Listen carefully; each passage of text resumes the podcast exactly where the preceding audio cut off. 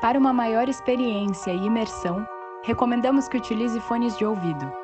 Bom episódio!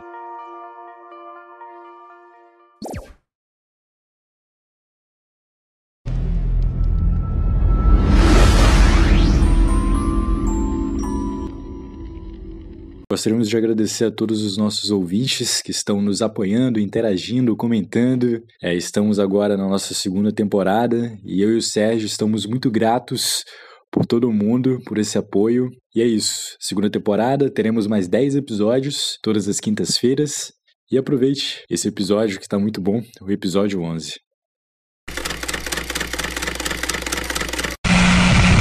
Episódio 11 A Operação Prato Colares, Pará. Era abril de 1977. Uma onda de registros com pontos luminosos começou a se apontar em documentos oficiais do governo brasileiro. Esses pontos luminosos foram enxergados no nordeste do Brasil, mais especificamente na Ilha dos Caranguejos, no Maranhão. Os pontos luminosos foram se estendendo ao longo do Nordeste, chegando ao Norte. Inúmeros serviços de inteligência brasileira foram acionados entre eles o extinto Serviço Nacional de Informações, o SNI, e o Centro de Informações de Segurança da Aeronáutica, o CISA. Documentos oficiais, jornais da época e documentos militares vazados são os principais registros do período.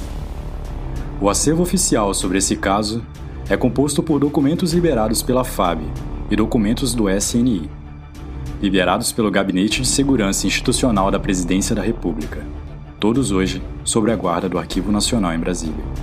A comunidade ufológica nacional acredita que os fenômenos investigados pela Operação Prato foram de origem extraterrestre.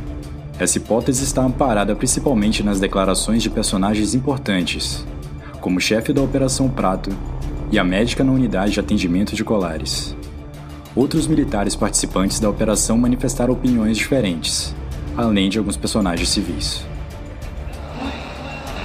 a importante quantidade de testemunhas, as evidências físicas, as imagens gravadas, a enorme participação militar na região, a documentação de estranhos sintomas na população e o segredo militar guardado durante mais de 20 anos tornaram a Operação Prato em um enigma que, segundo os ufólogos e o militar responsável pela investigação, demonstrou definitivamente a presença de seres de outros planetas na Terra. Vamos ao início da operação.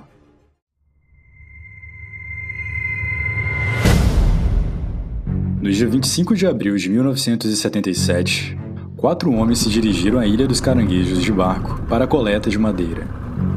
Após a coleta, por força das marés, precisariam esperar até meia-noite para que a maré subisse novamente e o barco conseguisse navegar. Por volta das 20 horas foram dormir.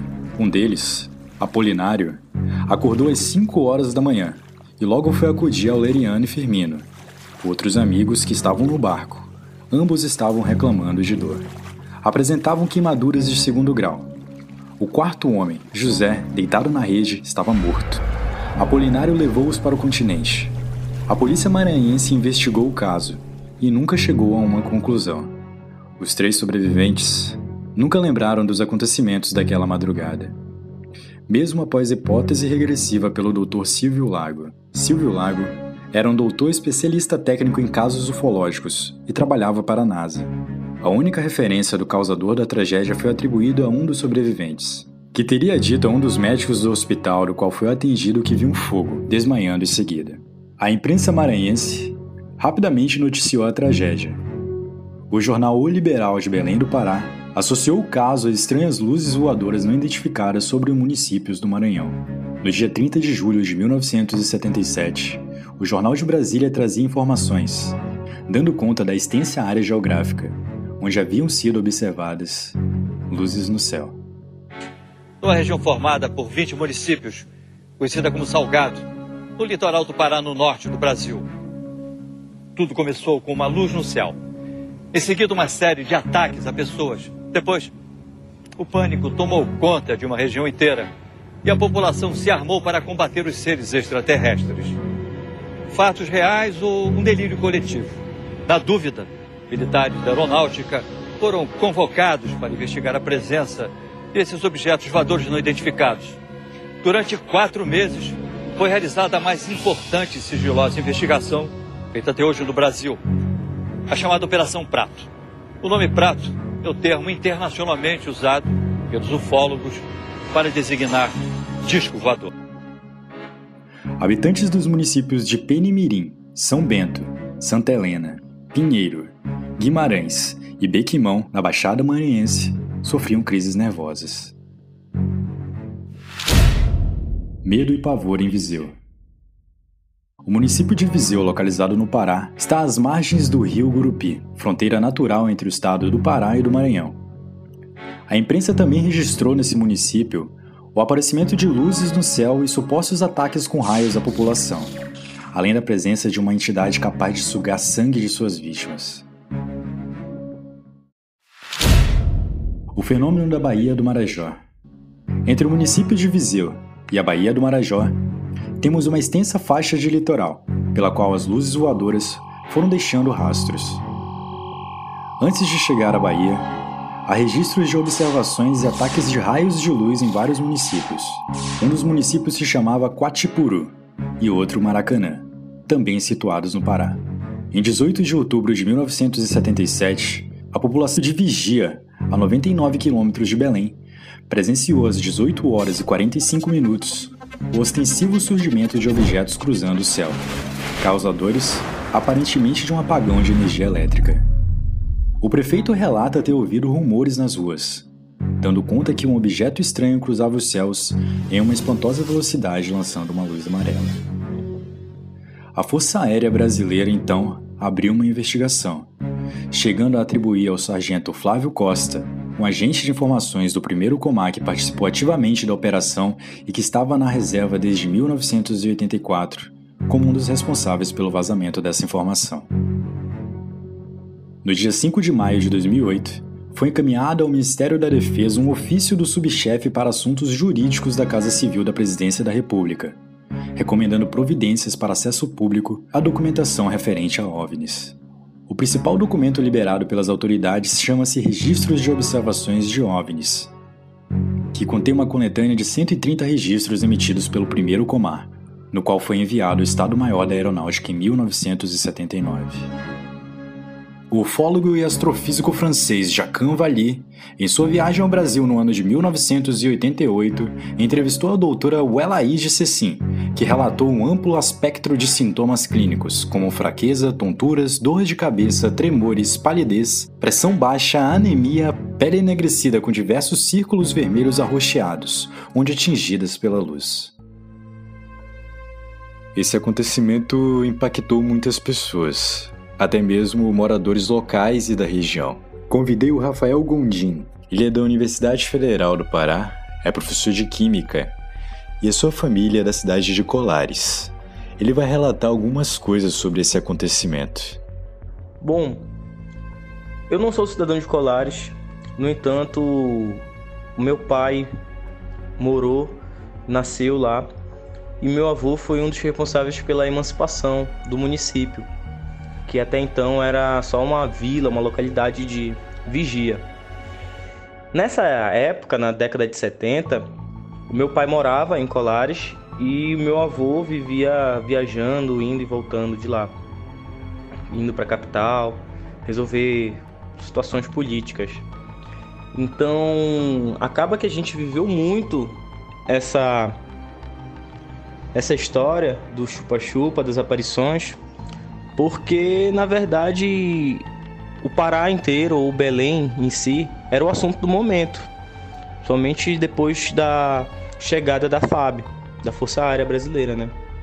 Então, já era muito frequente esse assunto comentado na capital, mas no interior, onde somente pra gente que tinha parentes da época lá, meu avô, minha avó, é, tio-avô e diversos outros parentes por parte de pai que vivia lá, então era muito mais frequente pra gente. E se tu frequentar até hoje, tu consegue perceber que é uma ilha meio que isolada, apesar de ser muito próxima da capital, afastada, se eu não me engano, são 60 quilômetros da capital. consegue perceber que tem algumas coisas bem diferentes nessa ilha. Primeiro que ela não tem ponte, apesar de ser uma distância de um rio de 100 km, então ela já fica meio afastada, já fica tendo um acesso meio dificultado, né? Tu precisas ter um horário da balsa. Então, que torna essa ilha realmente, como o pessoal chama, né, como tá no GPS, encantada.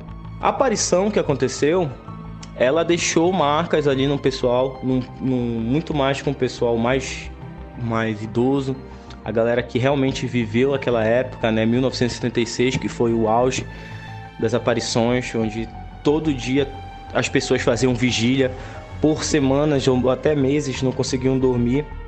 Então, realmente a galera que vivenciou isso não é como a galera os netos deles que já tratam como deboche porque, enfim, a sociedade brasileira acabou querendo apagar isso da memória dos, dos remanescentes, né? Então, a galera muito mais nova que mudou para Colares depois, ou então só recebeu as histórias, ela já não trata com tanta, com, com tanta veemência. Mas os idosos, quem vivenciou mesmo, continua até hoje tendo é, problemas com isso até. Problemas de estresse. Então, foi mar muito marcante. Eles ficam até meio cansados da gente de ir lá e perguntar sobre, sobre essas aparições. Porque realmente foi um período muito difícil para eles.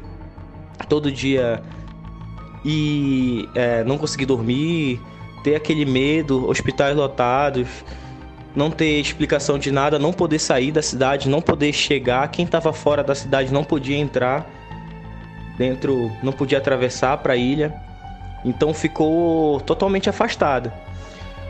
Até a gente conhece algumas pessoas, como o tenente que recebeu essa, essa, essa marca, esse chupão, né, que a gente chama de chupa-chupa.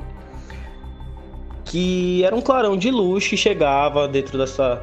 Ele sentia dentro da sua casa ou então na rua mas acontecia mais geralmente quando as pessoas estavam deitadas já prontas para dormir chegava esse clarão e com a, junto com o clarão vinha uma fisgada. Geralmente era no peito. Essa fisgada no peito ela sugava parecia que sugava a energia das pessoas e, e o relato que eles dizem é isso que sugava a energia deixava a pessoa abatida. E quando ela ia para o hospital depois de apagaram o clarão, a cicatriz já tinha uma cicatriz que parecia que foi um ferimento de anos, entendeu? Já estava cicatrizado, totalmente cicatrizado. A impressão é que estava colhendo dados, né? Colhendo dados, esse, esse ser que é extraterrestre estava colhendo dados. Os relatos que a gente tem hoje ainda, o que a gente presencia lá hoje é que realmente é uma ilha que é fora do comum. É fora do comum. Primeiro que a pessoa que vai lá, pelo menos eu que adoro levar muita gente Tu me conheceu através da minha divulgação da, da cidade que eu faço, porque eu amo mesmo Colares e todo mundo que eu levo tem vontade de voltar para lá. É impressionante. Então, a cidade continua sendo encantada. Quem eu levo para lá quer ficar admirando o céu, admiração ou fazer uma vigília à noite, fazer a vigília de ficar olhando para o céu para ver se encontra luzes. E velho, para quem for lá e para quem realmente não é cético e consegue é, sair da caixinha e, e, e sentir essa. É, sentir mesmo que isso aconteceu, que acreditar nessas coisas, velho, tu vai te impressionar com o céu, porque o céu é maravilhoso. Luzes, as estrelas são são muito doidas e todo mundo que vai lá consegue enxergar algum tipo de iluminação diferente, fica assustado pode ser psicológico, mas quem é de lá mesmo, quem acredita nessas paradas, né, pode ter certeza que fica fica até arrepiado contando isso para ti, porque realmente acontece isso. A explicação final para o arquivamento do caso. A explicação científica para o fenômeno que atingiu a região é dada na conclusão dos documentos oficiais da Força Aérea Brasileira como, abre aspas, o que as pessoas acham que é o resultado da ação de raios luminosos de OVNIs trata-se apenas de reações normais do organismo, causadas por medo do desconhecido. Fecha aspas. Como um assunto em questão é um assunto ufológico, convidamos a galera do Hangar 18, que é um dos maiores podcasts do Brasil sobre ufologia, para relatar teorias sobre a Operação Prato. E aí, galera, obrigado por participar do Espaço Indecifrável. Fala, galera do Espaço Indecifrável, tranquilidade. Quem fala aqui é o Cristiano Zoucas, do Hangar 18, aquele podcast sobre ufologia. Olha só, o Karim me perguntou então o que, que eu acho, né? Que, que, quais são as possíveis teorias sobre a Operação Prato. Então, tem várias, né? É, muito se fala sobre testes, né, testes científicos por parte de governos é, exteriores, estrangeiros, né? Não o governo brasileiro, é, que não teria essa tecnologia, né? Mas acredita-se muito que os gringos talvez teriam, né? Uma máquina que pudesse visitar o Brasil e sugar o sangue das pessoas aqui, né? Para fazer algum tipo de de análise ou pesquisa. É, essa, essa teoria eu, eu sinceramente não acredito muito, porque não se tem notícias de, de nada parecido com a tecnologia que foi usada lá, né? Em Colares e nas outras, nos outros vilarejos. É, são, são objetos que, que voam numa velocidade muito, muito acima do que a gente tem hoje como tecnologia atual, né? É, a luz que, que fazia o tal do, da, do foco de luz, né, que eles chamam, onde suga o sangue ou suga energia, que as pessoas ficam cansadas, né, ficam realmente sem vontade de. Até às vezes a pessoa não conseguia nem andar direito. É, a gente não tem uma, uma tecnologia dessa que faz sugar o sangue, né? A pessoa, inclusive, ficava com baixa de, de glóbulos vermelhos no sangue, né? A pessoa fica as quase, quase, quase como se fosse anêmica, assim, fraca, entendeu? É, e os caras falavam, né? Parece que sugou uma energia. A gente não tem nada assim, né? Não, não com luz, né? Existem sim alguns testes que estão sendo feitos é, por alguns cientistas, é, mas ainda, ainda não está nada conclusivo, mas que estão conseguindo aos poucos fazer uma, uma espécie de luz que a partir dos fótons que são emitidos né, com essa luz, conseguir empurrar partículas e matérias mais complexas e pesadas, né? É, da mesma forma como a gente viu lá na Operação Prato, onde essa, esse foco de luz conseguia empurrar inclusive as telhas, né? Para o lado e tal, e achar um buraco ali no, na casa da pessoa para entrar dentro do quarto da pessoa e sugar o sangue dela. É uma tecnologia assim muito absurda, a gente não tem nada parecido. Então, para mim, essa, essa história de que ah, talvez foram os americanos, os, os os estadunidenses, né? Ou então os russos também. Se fala muito dos russos porque está muito associado à, imagem do nórdico, né? O ser, o ser extraterrestre loiro, né? Que foi inclusive visto, sim, lá na ilha. É, e tem outras histórias também da Operação Prato que são igualmente intrigantes, como por exemplo o caso da mulher da Ilha do Meio, né? Quem, quem não conhece pode procurar na internet, que é justamente uma mulher loira que apareceu lá e ninguém nunca viu falar dela, nunca tinha visto nenhuma mulher parecida naquela região. E ela, ela comprou um pedaço de terra lá em uma das ilhazinhas que existia e passou uma temporada lá numa casa que tinha, né, que ela comprou. E todo dia ela ia no, no mercado né, de Colares e comprava praticamente todos os peixes, né? Não sobrava nada para a população local ela comprava todos os peixes e ninguém sabia o que ela fazia com tanto peixe. É, alguns acreditam que ela alimentava toda essa galera né, que estava lá nessa missão aí de sugar o sangue das pessoas. É, é uma, uma história muito doida, cara. Assim, não existe muita comprovação, não existe foto, só existem relatos né, de pessoas de locais que falavam que viam essa mulher loira, estranha. Inclusive, ela tomava, tomava banho né, no rio, lá na, nas praias, e as pessoas viam, né? E achavam muito estranho tudo aquilo. É, então, assim, quem são essas pessoas, né? Por que, que, por, por que esse formato de, de, de aeronave, né? Parece um tubo, parece uma lata de Coca-Cola. Ninguém sabe muito bem é, como é que uma, um objeto desse consegue voar, né? Não tem aerodinâmica, então é alguma tecnologia que a gente ainda não tem, a gente não domina. Por isso, eu acredito na nossa hipótese, que é a mais óbvia, dos extraterrestres, né? É, agora, vai saber, né? Vai saber se tem algum, algum governo aí com uma tecnologia oculta e que só resol resolveu é, mostrar para todo mundo essa tecnologia naquela época, em 77. Não faz muito sentido, né? Então é isso, gente. Espero que vocês tenham gostado aí das minhas hipóteses e teorias. E quem puder escutar lá a gente lá no nosso podcast, Hangar 18. Valeu? Um abração pro carinho, para todo mundo aí. Falou, um abração. Será que realmente existiu uma operação militar contra OVNIs no Brasil? Ou será que tudo isso não passou de uma coincidência onde os pontos luminosos não eram nada mais nada menos do que coisas naturais? Isso talvez nunca saberemos. E você? Qual a sua teoria? Manda pra gente uma mensagem no nosso Instagram, arroba espaço indecifrável. Ela poderá aparecer a qualquer momento em nossos próximos episódios. Eu me chamo Karimatos e te vejo em breve. Idealização, narração e roteiro adaptado: Karim Matos. Edição, produção: Sérgio Lucas. E essa voz sou eu, Gabriela Adams. Ufólogo e astrofísico Jacques Valles. Acho que é Jacques Vallée. Jacques Vallée. Jacan, Jacan Valley. Jacan Valley. Jacan Valley. O ufólogo e astrofísico associou o caso a estranhas luzes voar. Associou, associou o caso a estranhas luzes. Ah! A imprensa maranhense rapidamente noticiou. A imprensa maranhense rapidamente. A imprensa maranhense, lista técnico em relações. Silvio Lago era um. Está com erro de gramática aqui. Silvio Lago Será que realmente existiu uma operação militar contra OVNIs no Brasil?